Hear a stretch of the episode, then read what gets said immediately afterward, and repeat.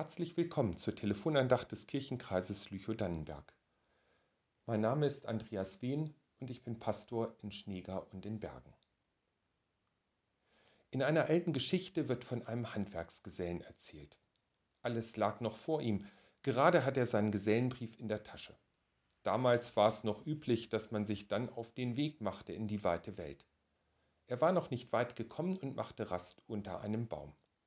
Ein bisschen mochte er wohl eingedöst sein, da wurde er von leisen Hilferufen geweckt.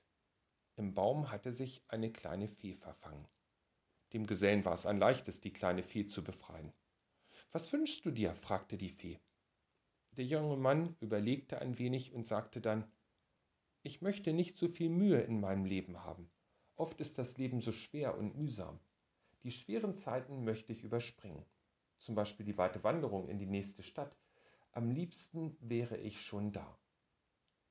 Da machte die Fee ihm einen besonderen Knopf an seinen Mantel.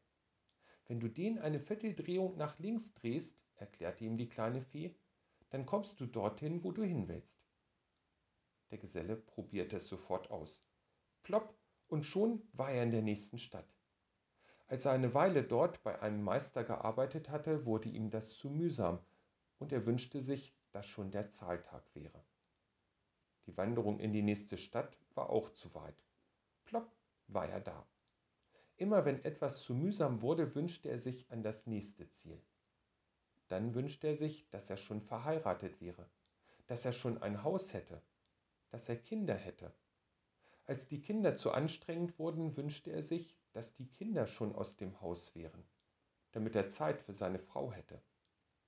Darauf wünschte er sich, dass er nicht mehr arbeiten müsste und bevor er sich versah, lag er auf seinem Totenbett. Da erst wurde ihm bewusst, was er getan hatte. Die Zeit, die ihm so mühsam und schwer erschien, machte sein Leben aus. Sein Leben hatte er verpasst, weil er von einem Ziel zum nächsten hüpfte. Da sah er die kleine Fee über seinem Bett und weinte. Hätte ich das gewusst, hätte ich alles anders gemacht. Meinst du wirklich? fragte die kleine Fee. Wenn du das ernst meinst, dann dreh deinen Knopf eine ganze Runde nach rechts.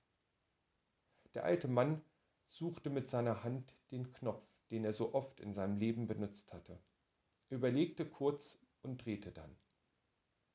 Erschrocken über diesen Albtraum wachte der Geselle unter seinem Baum auf. Schnell packte er seine Sachen und machte sich auf den mühevollen Weg in die nächste Stadt. So seid nun geduldig, liebe Geschwister, bis zum Kommen des Herrn. Siehe, der Bauer wartet auf die kostbare Frucht der Erde und ist dabei geduldig, bis sie empfange den Frühregen und Spätregen. Seid auch ihr geduldig und stärkt eure Herzen, denn das Kommen des Herrn ist nahe.